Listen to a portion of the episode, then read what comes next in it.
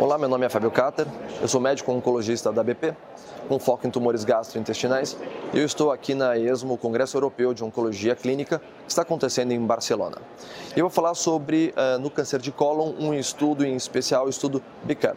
O estudo BICAM é um estudo chinês Uh, que veio justamente para trazer à tona aquela, uh, aquele viés que nós tínhamos de achar que o bevacizumab ele foi aprovado baseado num esquema antigo de quimioterapia. Então, esse é um estudo, é um estudo grande, que randomizou os pacientes a receberem Folfox mais bevacizumab versus apenas Folfox, onde o endpoint primário desse estudo era a taxa de conversão hepática. Então, era para pacientes exclusivamente RAS mutados que eram irressecáveis.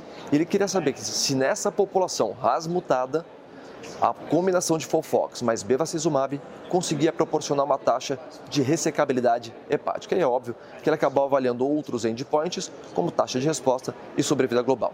O estudo é um estudo positivo, Folfox mais bevacizumab conseguiu aumentar a taxa de ressecabilidade hepática para 22,3% versus 5,8% do grupo que fez apenas Folfox, com P estatístico, portanto, estudo positivo.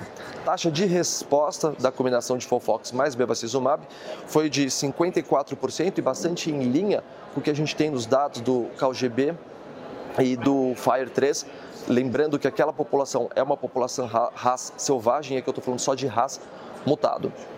É, e 36,7% para Folfox apenas. Os dados de sobrevida alcançaram 25,7 meses para Folfox mais bevacizumab versus 20 meses para Folfox. Acho que a mensagem é que um esquema moderno infusional combinado a bevacizumab conseguiu demonstrar pela primeira vez taxa de resposta, taxa de conversão hepática e sobrevida global. É isso aí.